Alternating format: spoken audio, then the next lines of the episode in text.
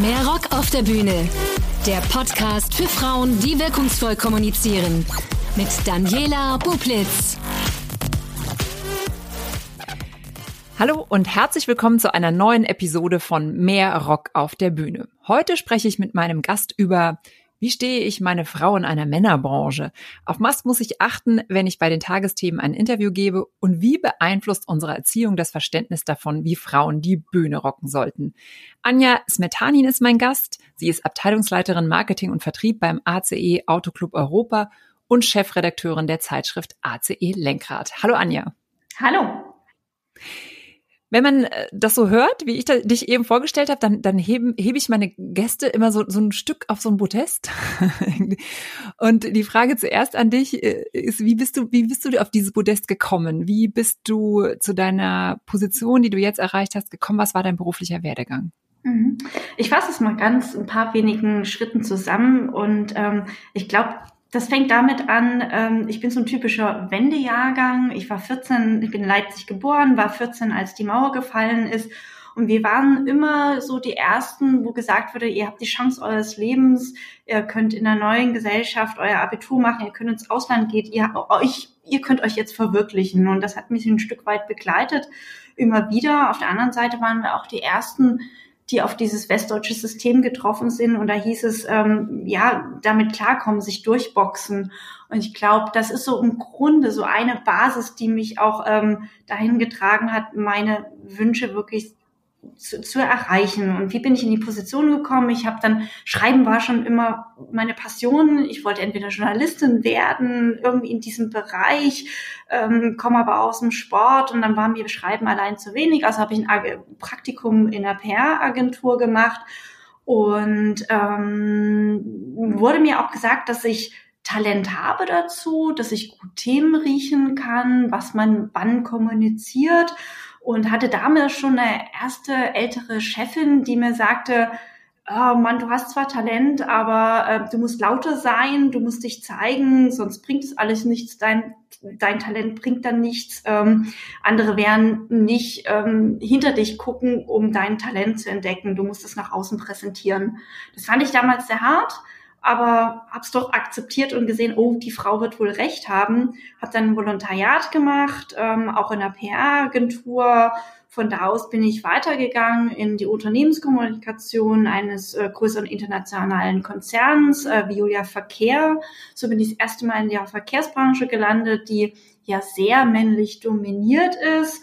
Aber dieser Bereich Mobilität hat mir Freude gemacht und äh, für diesen zu kommunizieren, weil ähm, dort das betrifft immer alle Menschen, Mobilität betrifft alle und dafür Kommunikation zu machen, das hat mich absolut ähm, gereizt und ähm, bin Pressesprecherin geworden und denke, dass mir sehr geholfen hat, dass gerade äh, Redakteure, sei es von Fernsehredaktionen oder auch von Magazinen, mir das Feedback gegeben haben, du kommst sympathisch rüber, man schaut dir gerne zu, man hört dir gerne zu, ähm, du kannst die auf den Kern, auf den Punkt genau sagen, worum es geht, vertrau dir und mach da weiter. Und in der PR-Beratung habe ich dann die Rückmeldung bekommen, auch wieder, ähm, du kannst gut Themen riechen, du beratest, du berätst gut für die Sache, du kannst es gut analysieren, ähm, machst weniger Eigenpräsentation. Und da habe ich auch dran geglaubt, dass dieser Stil ähm, eine Zukunft hat, ähm, ehrlich zu beraten und ja, äh anderen wirklich zu helfen, zu sagen, was, was ist gut, zu welchem Zeitpunkt zu kommunizieren und diese Unterstützungsleistung zu geben.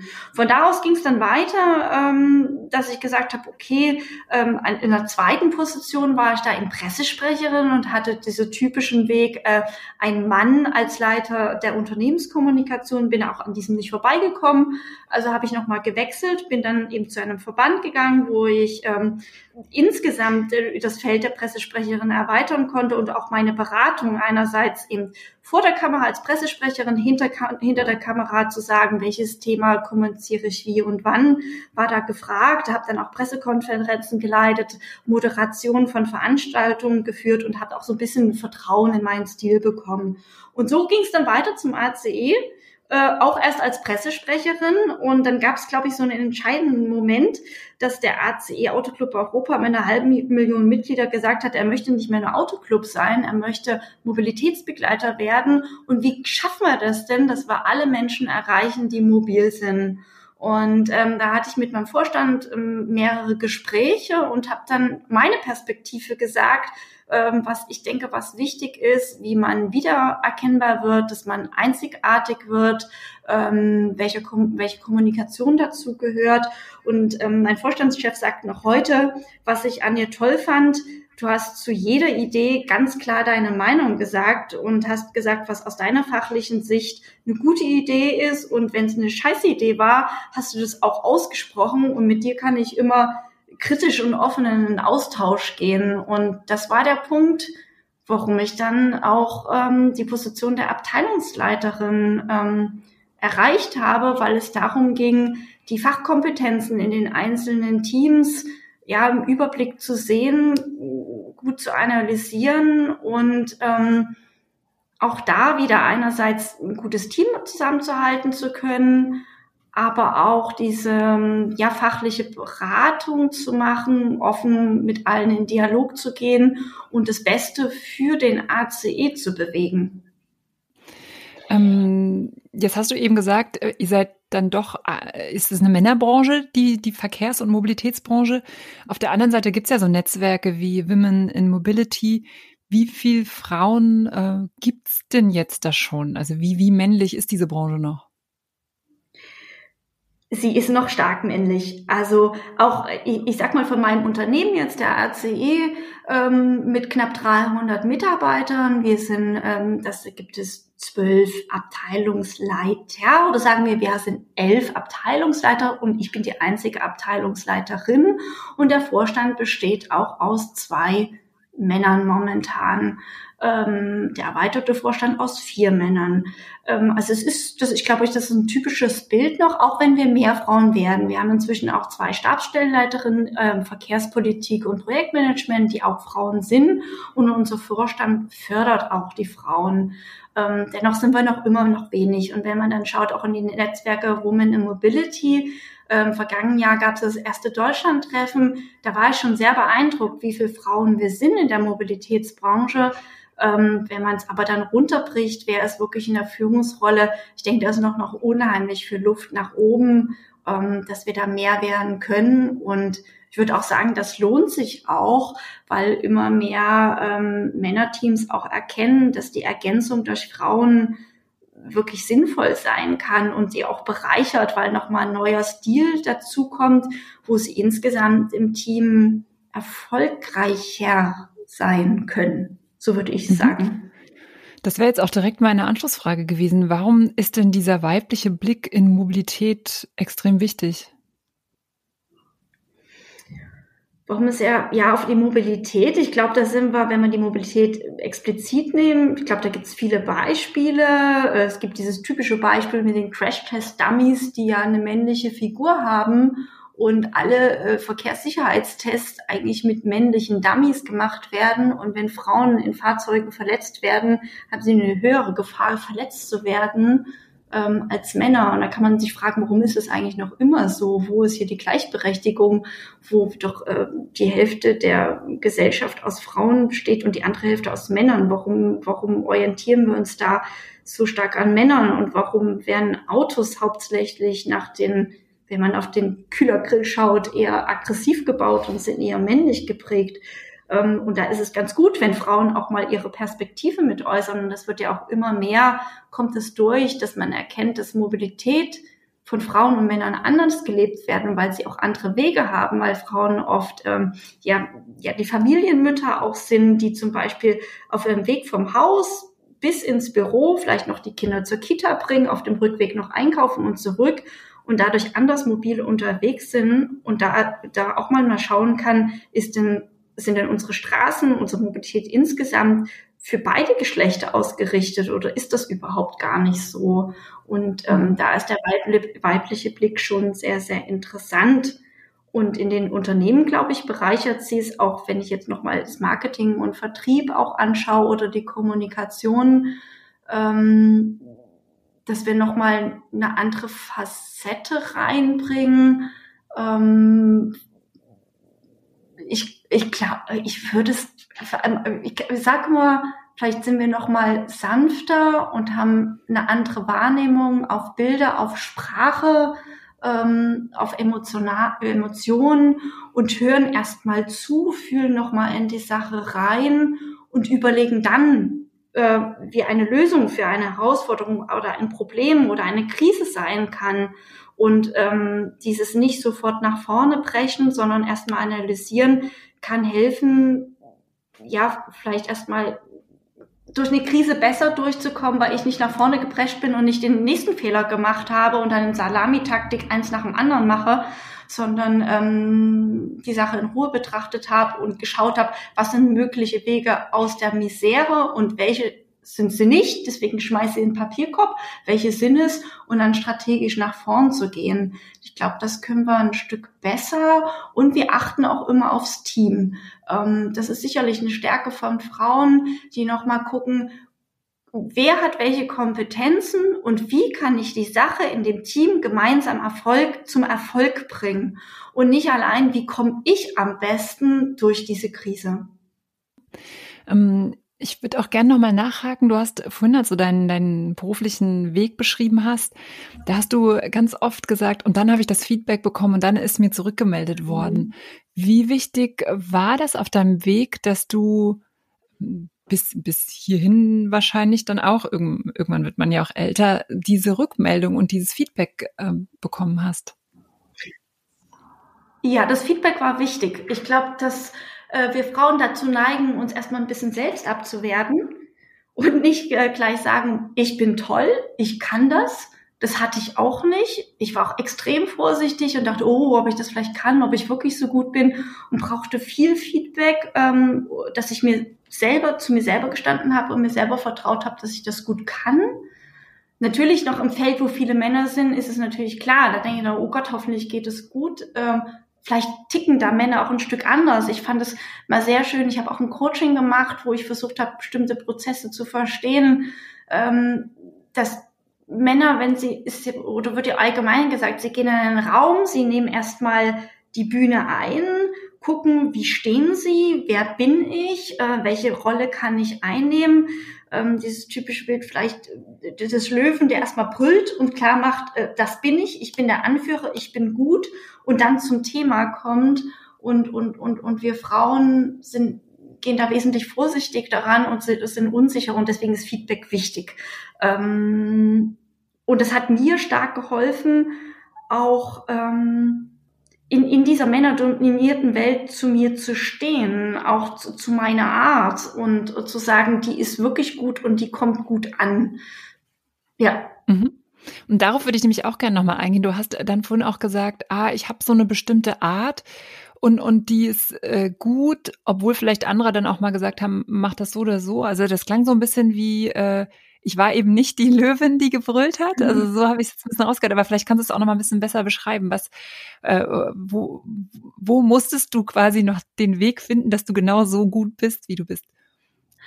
Ja, also ich mache es mal an einem Beispiel fest. Also ich wurde, wo ich die Möglichkeit halt oder jetzt bekommen habe, zu sagen, ähm, ähm, ja, wir möchten gerne, dass die Abteilungsleiterin der, der größten Abteilung im Haus wirst mit 40 Mitarbeitenden ähm, wurde mir angeraten, Coaching zu nehmen, weil eben auch alle meine Teamleiter sind auch alle Männer.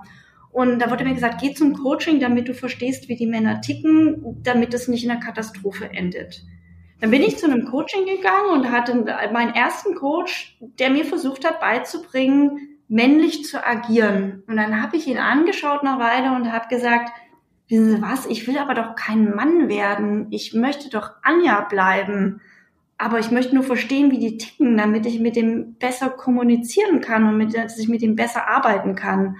Und ich glaube, das war so dieses, wieder so ein typischer Moment, wieder zu mir zu stehen und zu sagen, ähm, vertrau doch deinem Stil und, und deiner Art.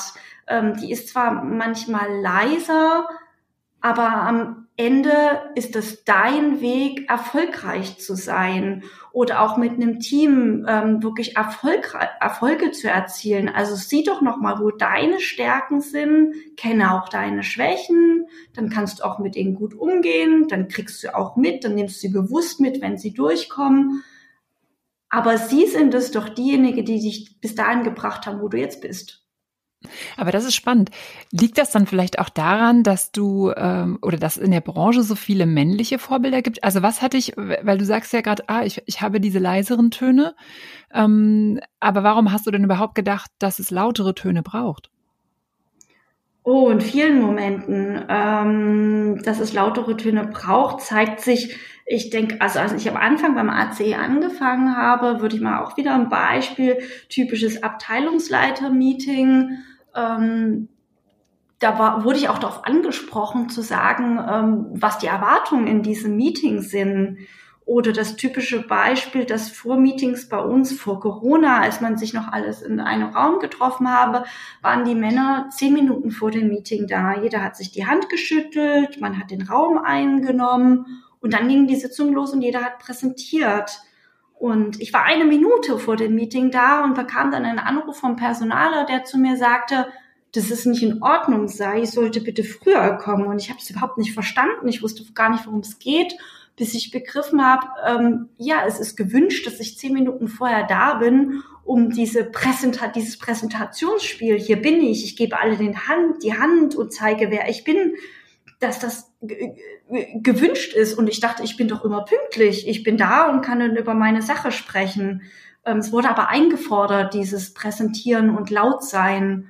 Und das hat mich schon eine Weile gekostet zu sagen, wie gehe ich jetzt damit um und welchen Weg wähle ich? Ich wollte nicht so unbedingt, ich bin, wollte es nicht 100 Prozent übernehmen, wusste aber, dass ich auch ein Stück weit dem entgegenkommen muss. Und jetzt habe ich den Weg gewählt, wenn man sich auch wieder treffen würde, gemeinsam im Raum, dass ich fünf Minuten vorher da bin, auch freundlich Guten Morgen sage, ähm, aber trotzdem, ich bleibe.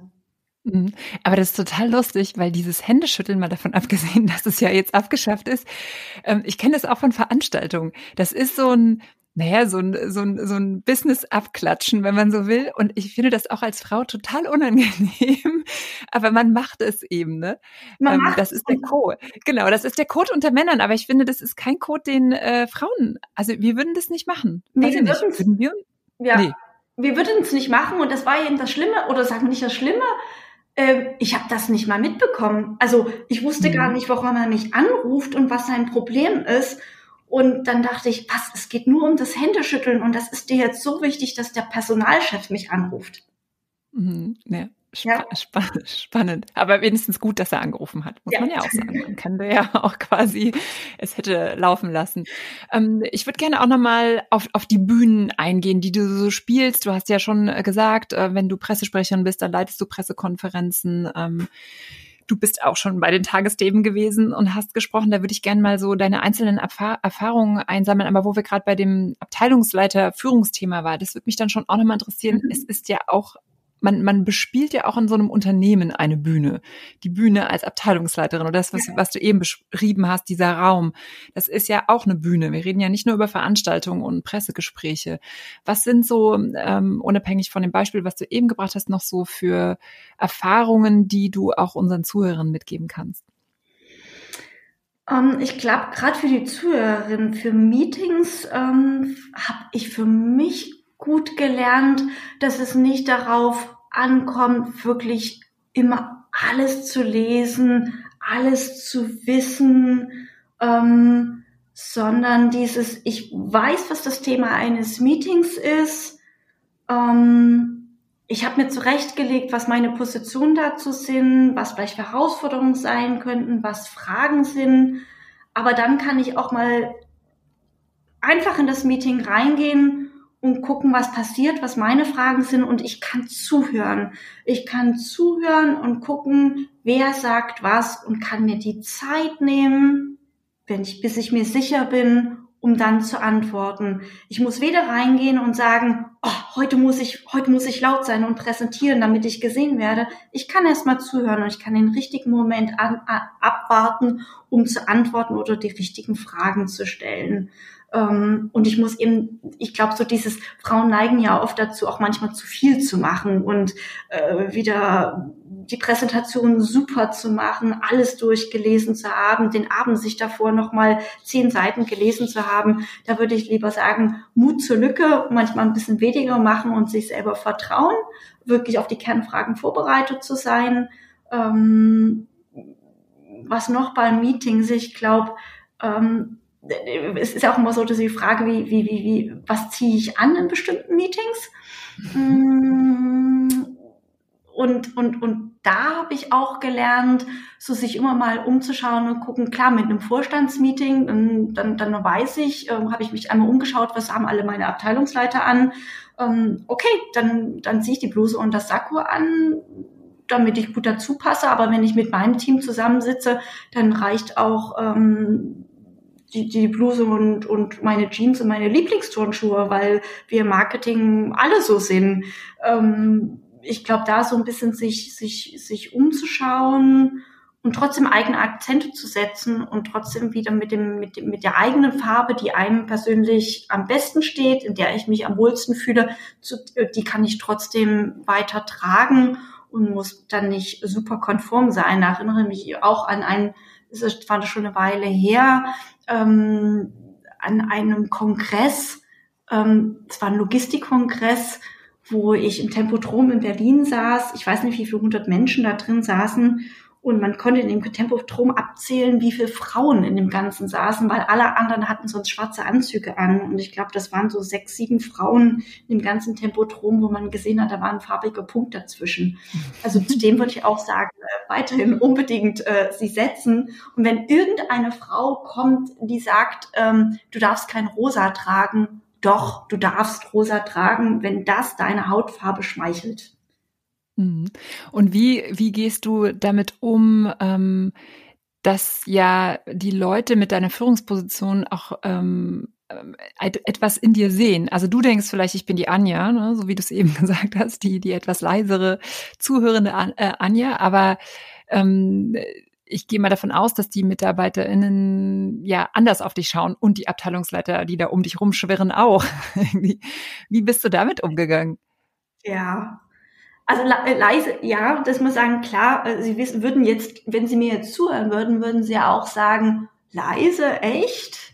ähm, hat aber auch klar ihr Ziel vor Augen und wird dann schon trotzdem die Führungsrolle leben und, und, und ausleben ich glaube, ähm, trotzdem weiß ich sehr genau, was mein Ziel ist und, und, und, und da kommt eben, das hatte ich am Anfang nicht gesagt, also komme auch, habe eine Sportkarriere als Kind hin gehabt und habe immer den, hab den ersten Platz vor Augen und ähm, da möchte ich auch hin mit meinem Team. Und das macht mich meinem Team auch klar und sagt, ich möchte, dass wir das erfolgreichste Team sind und dass wir unsere Ziele erreichen. Und dafür brauche ich euch und ich unterstütze euch auch dabei. Und wir sind ein Team und wir schaffen den ersten Platz.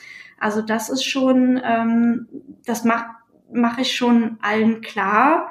Und ich glaube, das gehört auch zur Führungsrolle einerseits dazu, dass derjenige, der das Team leitet, ähm, den Rahmen vorgibt und die, die Zielsetzung auch klar macht. Aber auf der anderen Seite eben wieder sagt, ähm, wenn ihr ein Problem habt, könnt ihr auch zu mir kommen und dann lösen wir das gemeinsam, damit wir unsere Ziele erreichen.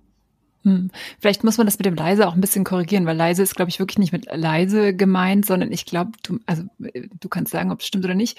Ähm, ich habe es jetzt eher so interpretiert, du musst nicht brüllen um des Brüllens wegen, sondern wenn du was zu sagen hast und ein Ziel vor Augen hast, dann sprichst du aber nicht einfach so brüllen. Meint es das mehr? Genau, ja, so meinte ich ja. es, ja. Okay, genau. Also natürlich bist du nicht leise, sonst wärst du ja. ja nicht im Podcast eingeladen. ähm, äh, jetzt bist du ja auch ähm, auf diversen Bühnen, du hast ja eben schon äh, Konferenzen genannt. Was sind so deine Erfahrungen mit äh, Vorträgen halten und wie, wie bereitest du dich darauf vor? Mhm. Ähm, so vielleicht so klassische Tipps sind, gerade wenn man so ein bisschen auch Bauchweh vor großen Interviews hat, auf großen Bühnen, ähm, das erste ist auch meine, ob es ein Interviewpartner wie bei den Tagesthemen, Morgenmagazin, die Redakteure, die, die, die mich interviewen, die wollen auch ein gutes Gespräch haben. Die sind auch darauf bedacht, dass dieses Interview wirklich schön ist, weil da sitzen Menschen vor dem Fernseher und deswegen werden sie mich nicht fertig machen, sondern sie wollen mit mir ein gutes Gespräch, was über die Scheibe flimmert. Und genau ist es in einem Talk auf einer Bühne vor vielleicht 100, 200, 300 Menschen. Auch dieser Podiumstalk soll, soll, jeder das Bestreben, dass es gut wird. Also wird jeder ähm, sich auf Augenhöhe begegnen wollen und, ähm, und dieses erstmal in sich anzunehmen und darauf zu vertrauen, dass wir hier in einem guten Umfeld agieren, glaube ich, ist eine, eine ganz, wenn das im Kopf da ist, ist schon vieles getan. Äh, sehr hilfreich ist auch so ein bisschen nochmal vorab wirklich zu fragen, was ist das Ziel des Interviews? Was sind die Kernfragen? Was erwartet mein Interviewer? Was erwartet das Publikum? Wer ist meine Zielgruppe? Wer ist da vielleicht noch mit auf der Bühne? Dass ich so ein bisschen das Umfeld abstecke und weiß, wie wird es denn ablaufen, wenn ich da rede oder interviewt werde? Ähm, oder welche Bedingungen sind da? Wie zum Beispiel, ich sag mal, ähm, dieses typische Tagesthemen, wenn man in dieser Black Box äh, nur auf dem Fadenkreuz wie beim Tatort schaut und wie läuft das ab, damit man schon mal erfragt, wie sind die Gegebenheiten, wenn ich, äh, wenn ich sprechen muss? Das äh, hilft auch nochmal. Und wenn ich dann die Kernfragen nochmal kenne und ein bisschen mich darauf vorbereiten habe, ist eigentlich schon fast alles habe ich schon alles. Ich würde wirklich abraten vom Auswendiglernen. Ne, sei ich, wenn ich Menschen interviewe, dass ich nicht irgendwie alle zehn Fragen auswendig gelernt habe und sie dann runternudle, weil dann, dann bin ich nicht authentisch, dann fange ich an abzulesen. Ähm, das ist sicherlich auch nochmal so ein Tipp. Mhm. Jetzt hast du eben von dieser Tagesthemenbox gesprochen und ich schaue auf ein Fadenkreuz. Kannst du da noch mal so ein paar, weiß ich nicht, dein erstes Interview oder irgendwie aus so einer Situation eingehen und äh, auf was du da geschaut hast und wie du dann dich gefühlt hast und wie du dich danach gefühlt hast? Oh ja, erstes Interview. Ich würde sagen, mein erstes großes, wo ich wirklich Riesenbammel hatte, ähm, wurde ich gefragt, ob ich eine Moderation auf der IAA übernehme. Ähm, das ist jetzt schon, ich habe gestern nochmal nachgeguckt, das war 2012. Ähm, und es hieß irgendwie, da wusste ich, IAA, boah, das sind nur Männer.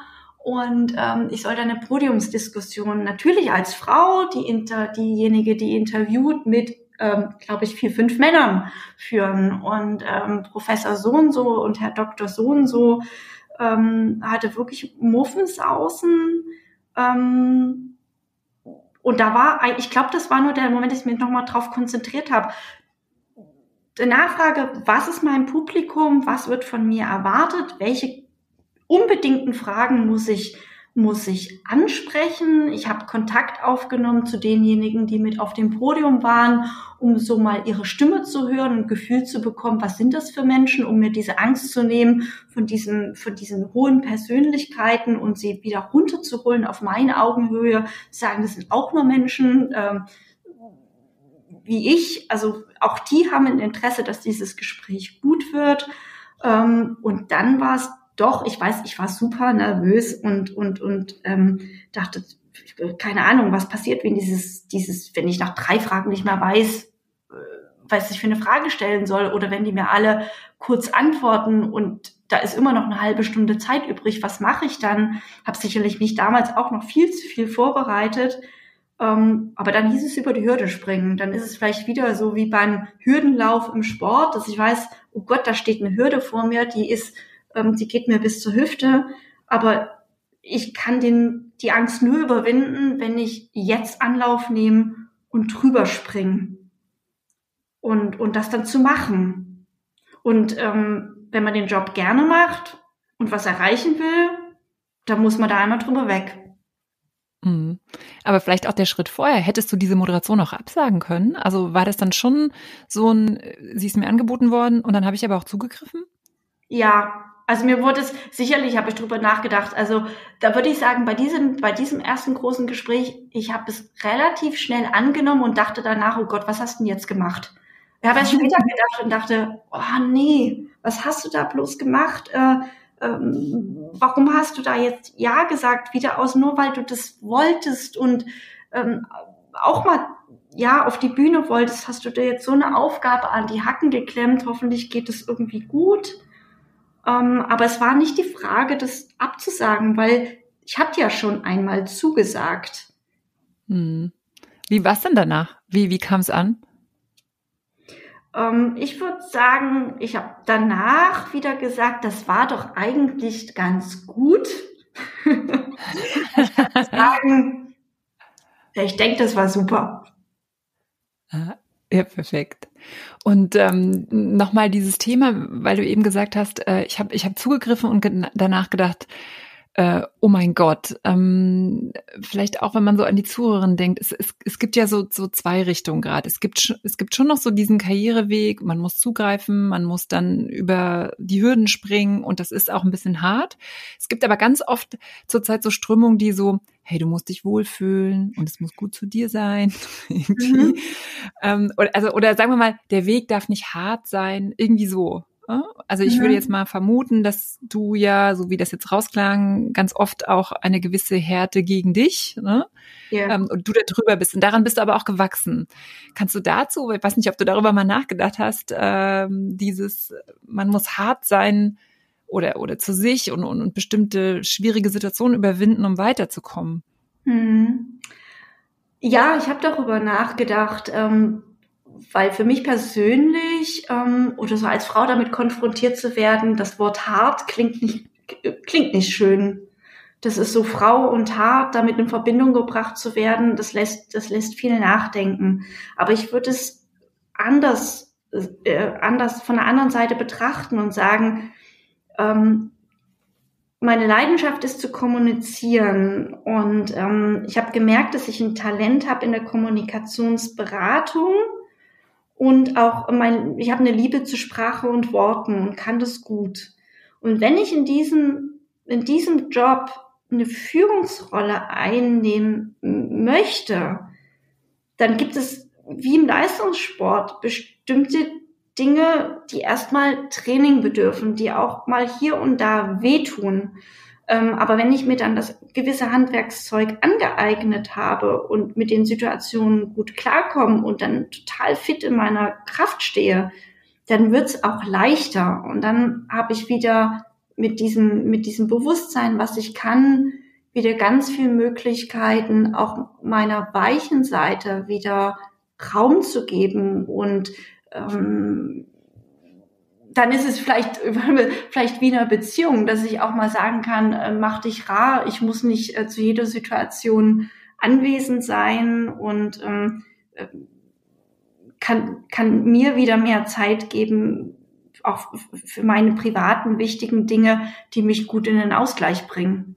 Und was ist dann deine ähm, deine Empfehlung an, an Jüngere? Ähm, es, es, gab ja, ich meine, man muss dann schon fast sagen, man weiß noch nicht, wie sich das mit Corona entwickelt, aber es gab ja schon so ein bisschen diese, das, was man ja oft über, was ist es jetzt schon, Generation Z?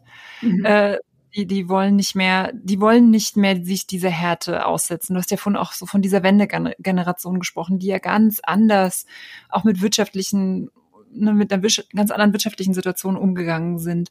Ähm, also was würdest du diesen jungen Frauen sagen? Ähm, ich fand deinen Gedanken ganz, Gedankengang ganz schön, dieses, ich muss Härte haben, um dann wieder weich sein zu können. Und das merkt man ja tatsächlich den Frauen, die erfahren sind, an. Ne? Die, die, mhm. die sind dann viel mehr sie selbst wieder und können das sein. Klar, ist vielleicht auch ein bisschen Zeitgeist. Ja, ähm, aber hm? ich würde sagen, das liegt auch ein Stück weit daran, dass die Gesellschaft noch Männer dominiert ist. Und das ist einfach ein Fakt und, und, und sich da erstmal durchzuboxen, braucht sicherlich ein bisschen Energie und, und, und Kraftaufwand, um, um sich diesen, ne, diesen, diesen Raum zu nehmen. Dieses, ähm, ich gehe da jetzt durch und schaffe diesen Raum. Und ich, ich erinnere mich auch dran, so in den letzten zwei Jahren, ähm, gab es bei mir auch Situationen, wo andere Frauen auf mich zugekommen sind und gesagt haben, mach doch bitte weiter. Und ich an einen Punkt gekommen bin, wo ich manchmal gesagt habe, warum ich denn jetzt schon wieder? Warum soll ich jetzt schon wieder den Boden bereiten? Ähm, und dann, dann, dann habe ich das, dann wurde mir gesagt, Mensch, Anne, du bist jetzt in einer Führungsrolle, bitte gib nicht auf, mach das weiter, weil wir sind immer noch nicht genug Frauen und du hast jetzt die Chance, die Chance für andere den Boden zu bereiten, dass, dass sie da weitermachen können und dass wir nicht zurückfallen. Und ähm, ja, da war, ja, habe ich auch gesagt, okay, habt ihr auch recht. Ähm, nimm, nimm diese Rolle an und, und, und, und, und mach es weiter. Und was würde ich jungen Frauen heute sagen? Äh, natürlich ist es richtig und ich habe absolutes Verständnis dazu äh, sagen, ich will mich selber verwirklichen und nicht allein nur für diesen Job alles, alles für diesen Job geben. Ähm, ist auch wichtig, gut im Gleichgewicht zu sein. Aber wenn ich einen Wunsch habe, wenn ich einen bestimmten Wunsch habe, zu sagen, das möchte ich erreichen, dann würde ich echt, ich würde immer die Parallele zum, zum Sport ziehen und sagen, dafür gehört auch beim Ausdauerlauf ein bisschen, da muss ich, ja, da brauche ich diese Ausdauer, um da hinzukommen. Und das ist auch mit dem Kraftaufwand verbunden. Mhm. Jetzt hast du ja dieses Sportmotiv schon mehrmals angebracht. Ähm, wie viel, wie viele Jahre warst du denn im Leistungssport, ähm, dass dich das tatsächlich ja dann so geprägt hat, ne? Ja, das ist wirklich, das ist sicherlich, deswegen kommen auch die Bilder mal bei mir. Ich habe mit fünf Jahren angefangen mit Leistungssport. Ich habe rhythmische Sportgymnastik gemacht, ähm, habe das, ähm, leider Gottes war es bei mir, dass ich aus ähm, politischen Gründen diese diese Sportkarriere aufgeben musste, weil ja damals in der DDR das so war, dass man ähm, sämtliche Kontakte ins westdeutsche Ausland abbrechen musste, wenn man in die Nationalmannschaft wollte und äh, Eltern und Kind mussten dann in die Partei eintreten. Meine Eltern haben das abgelehnt. Da musste ich dann von heute auf morgen aufhören, ähm, habe aber ähm, weitergemacht, hobbymäßig, habe dann auch getanzt und hatte dann eine sehr schöne Chance. Deswegen hat mich der Sport weiter begleitet. Ähm, dass eben gesagt, mit der Wende durfte ich mein Abitur an der Sportschule machen und zwar wieder an der Schule, wo ich im Prinzip damals äh, rausgeflogen bin. Ähm, es gab diesen einen Jahrgang der Wiedergutmachung, wo alle die, die mal auf, aufgehört haben, das Sportabitur machen konnten. Und so war ich wieder mit diesem Sport äh, stärker in Berührung, habe dann meinen Trainerschein gemacht und hatte diese einmalige Gelegenheit, ähm, dass ich dass in Südafrika, Namibia Trainer in der Sportart Turnen und rhythmische Sportgymnastik gebraucht wurden und ähm, die Anfrage an mich kam, ob ich Interesse hätte, die Nationalmannschaft in Namibia aufzubauen. Ähm, und auch da war, das war vielleicht auch der richtige Moment. Und ähm, ich kam aus der DDR und die Welt war offen und ich habe den Globus genommen und habe geguckt, wo Namibia lag und dachte, boah, das ist jetzt die einmalige Chance, das zu tun. Ähm, und dann habe ich einen Trainerschein gemacht und ein halbes Jahr später bin ich nach Namibia geflogen und konnte da für mich meinen Bogen schließen. Ich sagte, ich bin zwar selber nicht dazu gekommen, Olympiasiegerin zu werden oder Weltmeisterin, was sicherlich mein großer Wunsch war. Ähm, ich konnte aber an anderen Kindern helfen, das zu vermitteln und sie zu trainieren, um vielleicht anstatt mir, dass sie dahin kommen. Mhm. Das ist ein bisschen so, wie du vorhin das gesagt hast mit der du musst jetzt Führung übernehmen für die anderen oder hart zu dir sein für die anderen. Ja, ja. ja, irgendwie ähm, keine, und, und, also ich würde gar nicht, ähm, das ist sicherlich, hat sicherlich was ein Stück mit Leidenschaft für eine bestimmte Sache zu tun, sei es eben damals den, den Sport und die Liebe dahin, ähm, so ein klares Ziel vor Augen zu haben, das voll auszufüllen. Und genau jetzt würde ich das mit der Kommunikation aus, auch sagen, dass ich diesen Sport, äh, diese, diesen Job irre gerne mache. Und ähm, da ich ihn gerne mache, möchte ich ihn auch selber gestalten können. Und ich möchte, ehrlich gesagt, hätte ich auch, würde es mir schwer fallen, wenn mir nur immer wieder gesagt werden würde, wie ich es machen soll, wenn ich eigene Ideen und Gedanken dazu habe. Und deswegen gestalte ich das auch gerne mit. Mhm. Jetzt, ich würde auch gerne nochmal auf das Thema Kommunikation eingehen. Du hast vorhin so gemeint, dass das ist deine Liebe, das ist das ist dein Beruf. Ähm, hast du da jemals mit gehadert, dass es in Anführungsstrichen nur Kommunikation ist? Ähm, das ist ja dann so, du bist ja nicht der Ingenieur, die Ingenieurin, äh, die, mhm. sondern die, die vermittelt. Ne? Was ja dann manchmal auch so ein bisschen ne, ist halt reden, es ist äh, es ist eine Botschaft schön machen. Was hat das für einen Wert? Mhm. Ähm, wie, wie stehst du dazu? Ja, es gab mal einen Moment, wo ich das Gefühl hatte, also hat auch wenn man so gerade aus in der PR-Beratung ist man ja eher so der Ghostwriter, ne? sei es für Unternehmen, man bereitet die Pressemitteilung vor oder sagt den Chefs, was sie vor der Kamera sagen sollen, empfiehlt ihnen, was sie kommunizieren sollen und was nicht und die anderen streichen die Erfolge ein. Ähm, ja, darüber habe ich nachgedacht. Ähm, muss aber sagen, durch die Phase als Pressesprecherin auch vor der Kamera stehen zu können und dann wieder auch mich zeigen zu können, was ich gut kann, hat, äh, hat, aufgefangen, hat gut getan, hat ergänzt. Und heute würde ich auch sagen, ist doch klasse, wenn ich den anderen sagen können, kann, was sie wann kommunizieren, um erfolgreich zu sein. Und dann sehe ich, wie dieses Unternehmen ihre Ziele erreicht, weil sie eine richtig geile Strategie in der Kommunikation an den Tag gelegt hat. Und ich habe das gestaltet. Da kann ich ja stolz auf mich sein. Mhm. Und ähm, jetzt würde ich gerne darauf eingehen, wie du dich äh, positionierst. Ähm, du hast eben so dieses Bild, die Pressesprecherin, die ja dann Worte für andere schreibt. Und ich würde jetzt mal, wenn ich so an Pressesprecherinnen und Pressesprecher äh, denken, so, das ist ja auch eine, eine Rolle, die ich einnehmen kann. Verhalte ich mich immer so einen Schritt zurück oder bin ich so der Zampano? Das gibt's ja, also im, im, im, auf männlicher Ebene fallen mir da sehr viele ein, die, obwohl sie äh, eigentlich der Schritt hinter dem, hinter dem Vorstand sind, dann doch irgendwie sehr viel äh, auftauchen in Pressesprechermagazinen, in äh, was weiß ich, der W&V, in der Absatzwirtschaft, in der, ne, die, die ganz viel so Eigen-PR machen. Wie machst du das denn?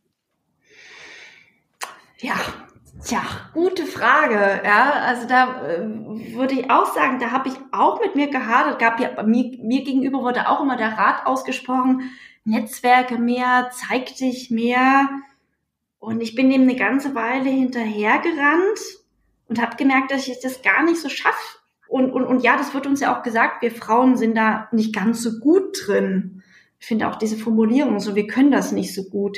Ähm, und heute würde ich sagen, nee, das kommt gar nicht auf die Menge drauf an. Ich muss nicht überall präsent sein, ich muss nicht zu jeder Veranstaltung gehen, ich muss nicht jedes Netzwerk besuchen, ich habe auch ein Privatleben. Ähm, es kommt darauf an, mit den Richtigen in Kontakt zu sein. Und ähm, wenn ich es mal merke, zu sagen, jetzt spricht mich das richtige Medium an nach einem Interview oder ähm, äh, da ist jetzt die, also diese eine Veranstaltung, wo du dich wirklich sehen lassen solltest, weil das halt eine Bühne ist, wo, wo, wo es um gesehen und gesehen werden ankommt, dann gehe ich auf diese eine. Aber dann mhm. ist auch gut. Und ähm, vorhin hast du ja auch gesagt, dass du gegenüber deinem Vorstand sehr offene Worte, ähm, das war, was wir vorhin so ein bisschen korrigiert haben mit dem, du bist nicht leise, sondern du stehst für deine Meinung, du äußerst dich sehr klar. Das ist ja auch was, was so äh, Frauen, manchen, das, na, wir wollen ja jetzt gar nicht in so Klischees antworten, aber äh, wie, mhm. wie ist das, dieses Thema für eine Meinung einstehen, kämpfen, laut sagen, durchsetzen? Ähm, wie machst du das? Hm, ich glaube, dann da treibt mich wieder diese diese diese Leidenschaft an dieser Sache, an diesem Beruf um. Oder ich auch immer gesagt habe, ich habe ja diesen Beruf gewählt und habe ein Fachwissen. Und dann muss ich doch, oder ich wurde ja eingestellt, um eine für eine bestimmte Aufgabe. Da gibt's auch eine Aufgabenbeschreibung dazu. Und da ist die Erwartungshaltung auch meines Vorstands, dass ich ihn dahingehend berate.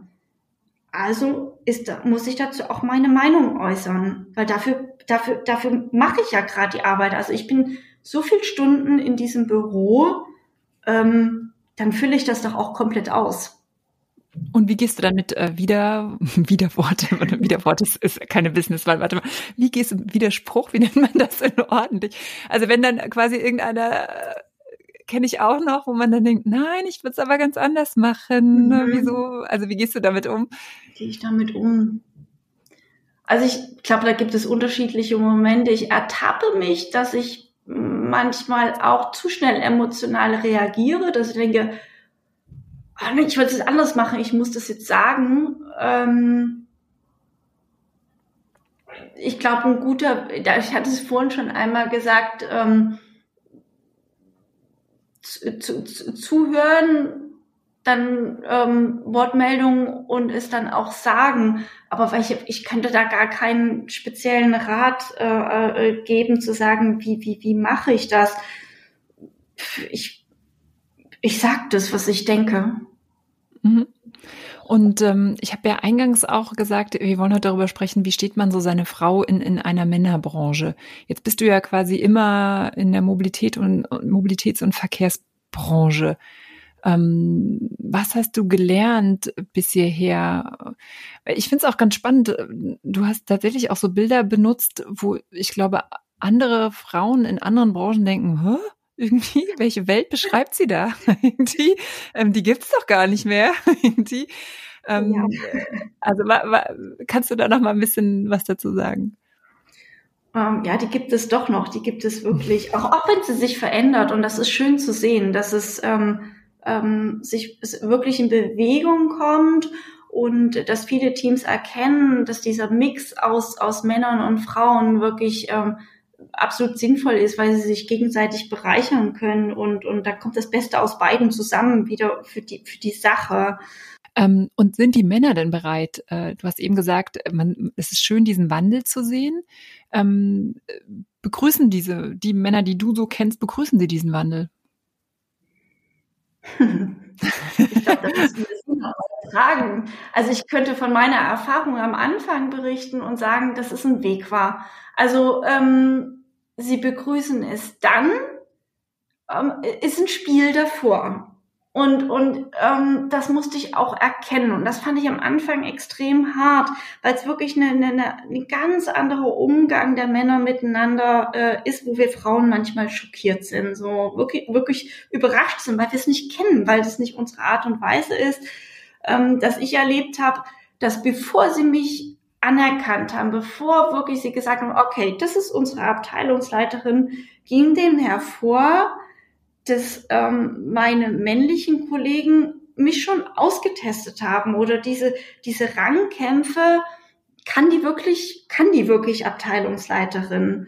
Und ähm, es da Situationen gab, ähm, wo, wo ich am liebsten hingeschmissen hätte und gesagt habe, macht doch euer komisches Geplänkel alleine, eure Rangkämpfe, äh, da, da, da möchte ich mein, gar nicht meine Energie aufbringen, das ist mir zu viel, das dient nicht der Sache. Warum machen wir das jetzt hier? Und ähm, mir im Coaching dann einfach auch vermittelt wurde, ja, das ist eben ein männliches Spiel, das ist ein Persönlichkeitsanteil, ähm, da musst du jetzt irgendwie durch und, und, und auch zeigen, dass du eine gute Leiterin bist und, und, und zeig denen das. Und das war so, so, so wichtig, ähm, ihnen zu zeigen, was ist mein Fachwissen, wie kann ich ähm, ein Team führen, ähm, wie kann ich mit Widerstand umgehen und es mussten sie wirklich austesten. Und dann hatte ich so das Gefühl, okay, jetzt haben sie es getestet und haben gesehen, dass ich nicht aufgebe, dass ich weitermache, dass ich bereit bin, wirklich diese Rolle als, als Führungskraft anzunehmen und auch komplett zu leben und auszufüllen, also auch die Widerstände auszuhalten. Und dann kam der Punkt, wo sie dann ja paar Mal das angetriggert haben, versucht haben, mal gucken, wie sie reagiert, vielleicht fängt sie an zu weinen, keine Ahnung, ähm, hat sie nicht gemacht. Okay, akzeptiert, dann nehmen wir sie jetzt unsere Runde als Führungskraft mit auf. Und dann war auch die Anerkennung miteinander da. Und ab dem Moment, und ich würde wirklich sagen, das hat ein Jahr gedauert. Und äh, mein Vorstandschef hat mir auch damals gesagt, du wirst ein Jahr brauchen, bis du in der Rolle angekommen bist. Und ich dachte so, pff, ey, ein Jahr, viel zu lang. Aber doch, es hat das Jahr gedauert. Mhm. Es war genau ein Jahr. Und dann wurde es aber, und da würde ich wieder den jüngeren Frauen sagen, habt keine Angst davor. Das ist eine Phase.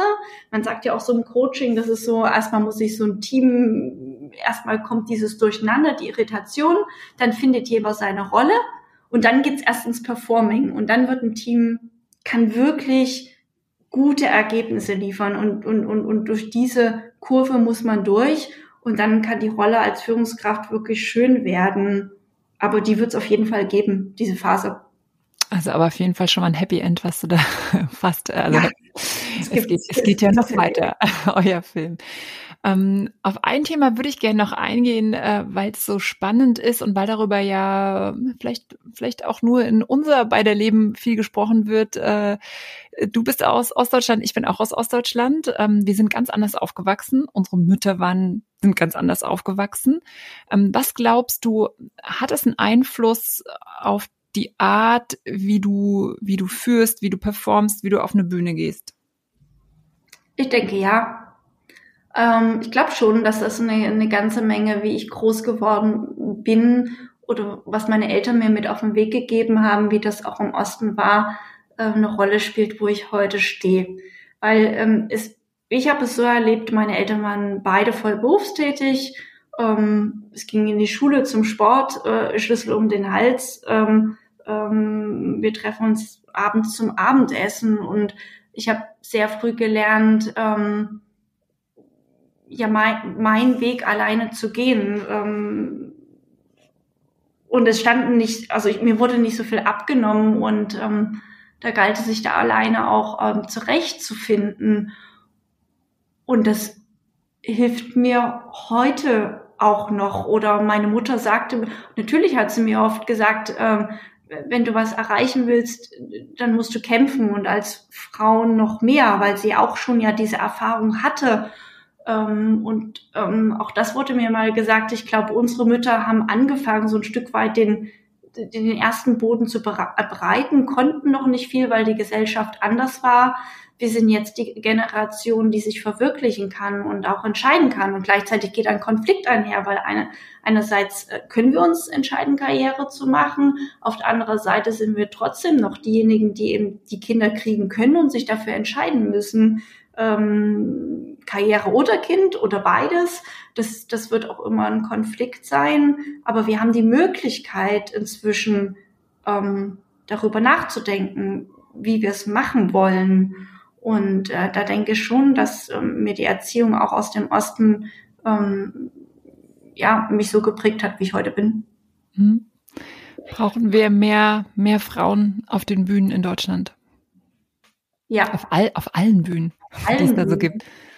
Ich, ja, auf alle Fälle brauchen wir noch mehr Frauen und das nicht nicht deswegen, dass Frauen dominieren müssen, sondern weil wir noch Aufholbedarf haben, weil noch viel zu wenig Frauen auf der Bühne sind. Ähm, eben, ich denke eben genau aus dem Grund, dass es, dass es auch Kraft kostet, dahin zu kommen. Und eben, ähm, wir haben gar nicht über das Thema Vereinbarkeit, Beruf und Familie gesprochen. Mich betrifft es nicht. Ich habe mich eben ähm, gegen Kinder entschieden und würde auch heute sagen, dass ich glaube, dass mein Job, den ich momentan mache, schwierig ist mit Kindern, kann ich mir schwer vorstellen. Und, und, und, und ähm, das führt natürlich auch dazu, dass, dass einige Frauen sich entscheiden und sagen, nee, das ist zu viel beides, das ist so eine starke Belastung. Ähm, aber auch da sieht man ja, dass es, wenn, wenn wir offen, auch, das erlebe ich auch gegenüber meinem, mit meinem Zusammenarbeit mit meinem Chef, wenn ich mich traue, ihm zu sagen, was meine Bedürfnisse sind, äh, was ich mir wünsche und dann mit ihm offen darüber in den Dialog gehen, da eröffnen sich viel mehr Möglichkeiten, als wir denken. Und da sollten wir offener sein und dann schaffen es auch garantiert noch mehr Frauen auf die Bühne. Das ist eigentlich das perfekte Schlusswort, was du uns gerade geliefert hast für diesen Podcast. Ähm, ist dir noch was wichtig, was du, was du unseren Hörerinnen und auch Hörern mitgeben möchtest? Mm, ich, wir haben über sehr viel gesprochen. Ähm, ich erinnere mich, in unserem Vorgespräch war genauso oder dieser Titel auch ähm, ähm, mehr Rock. Ähm, wir hatten mal diese Frage, ähm, ja, mehr Frauen auf die Bühne und wie zeigen sie sich? Und ich würde immer sagen, egal auf welcher Bühne, ob in einem Meeting, in Interview, ähm, immer wieder bleib du selbst, ähm, schau wer du bist und vertrau dir selbst, ist sicherlich so ein ähm, habe ich immer in meinem, eben in meinem Hinterkopf, ähm, weil dann kannst du auch richtig gut sein und das würde ich jedem mitgeben. Ähm, nicht verstellen, immer, immer dem vertrauen, den eigenen Stärken und Schwächen und zu bleiben, zu bleiben, wie du bist, ähm, sich weiterentwickeln, dann, dann wird es auch ein schöner Weg. Mhm. Und wir haben ja auch von dir gelernt, ähm, es ist manchmal eine harte Phase und wenn ich da durch bin, kann ich auch wieder weich sein. Auf jeden Fall. Fand ich auf jeden Fall ein schönes Bild. Mhm. Liebe Anja, vielen, vielen Dank für das Gespräch. Vielen Dank, dass du dich durch so viel Härten kämpfst und immer wieder stehst für die Frauen. Das ist ganz, ganz toll, denn je mehr Frauen ihren weiblichen Blick in allen Branchen äh, irgendwie mit einbringen, desto besser für uns alle, sowohl für die Männer als für die Frauen. Danke, danke für deine Zeit und für das Gespräch. Sehr gerne und ich danke dir für die Möglichkeit, dass wir das Gespräch führen durften. Dann sage ich auch, liebe Zuhörerinnen und Zuhörer, ich hoffe, euch hat's auch gefallen und ihr seid inspiriert und voller Power. Und wenn ihr begeistert wart und wenn ihr der Meinung seid, den Podcast müssen noch mehr Frauen hören, dann empfehlt die Folge euren Freunden weiter, teilt die Folge auf euren Social-Media-Kanälen und wenn ihr auch der Meinung seid, wir brauchen mehr Rock auf der Bühne und das muss eine große Bewegung werden, bei der sich Frauen gegenseitig unterstützen, dann abonniert den Podcast, gebt der Episode heute fünf Sterne, schreibt mir gerne eure Kommentare auf Instagram oder LinkedIn und wenn ihr ein tolles Female Role Model kennt, dann her mit dem Namen, wir wollen von ihr lernen. Ladies, rock die Bühnen dieser Welt. Ihr habt definitiv die Power dazu. Tschüss und goodbye. Mehr Rock auf der Bühne wurde euch präsentiert von Robert Spaceship, dem Podcast-Netzwerk. Wollt ihr Werbung schalten oder Sponsor werden? Einen eigenen Podcast produzieren? Das Team von Robert Spaceship unterstützt euch gern. Alle Infos und noch mehr tolle Podcasts findet ihr auf www.robertspaceship.com.